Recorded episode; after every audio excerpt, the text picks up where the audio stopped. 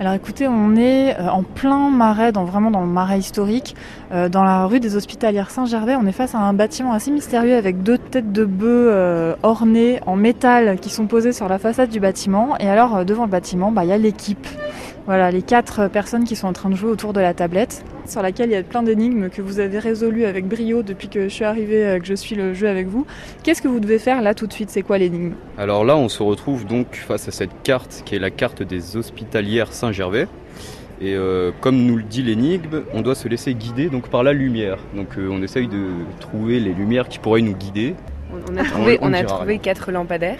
Ah, c'est déjà pas mal. C'est déjà pas mal. On est sur quelque chose là, mais si vous avez un petit indice aussi. euh, Ah ah Bon, pendant que je vous cherchais, je vais voir Martin. Pendant que vous, vous essayez de résoudre l'énigme. Bonjour Martin. Martin, vous, vous avez inventé ce jeu. C'est vous qui, a- qui avez lancé Clues.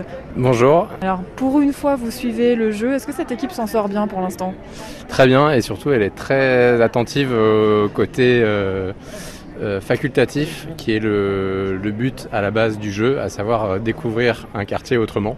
Voilà, et en fait, sur la tablette, euh, quand par exemple, quand on a résolu une énigme ou quand on est arrivé euh, à un endroit précis, on peut lire plein d'infos historiques euh, sur l'endroit, un texte qui est bien écrit en plus, qui est agréable à lire, ou on peut zapper ça et passer directement à l'énigme suivante en fait. Parce que le but c'est que les gens soient, soient contents.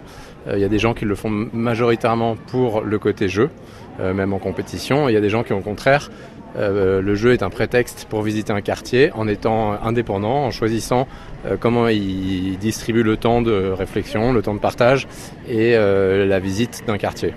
Tout à l'heure, vous m'avez dit que euh, aucun joueur ne réfléchissait de la même façon que les autres. Chacun fait avec son propre cerveau.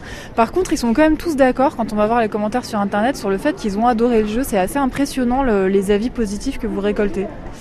En effet, bah, c'était le but. Euh, notre principal objectif, c'est que ça plaise à tout le monde, que ce soit les seniors, les enfants, euh, les couples, euh, les, team building d'entreprise. Voilà.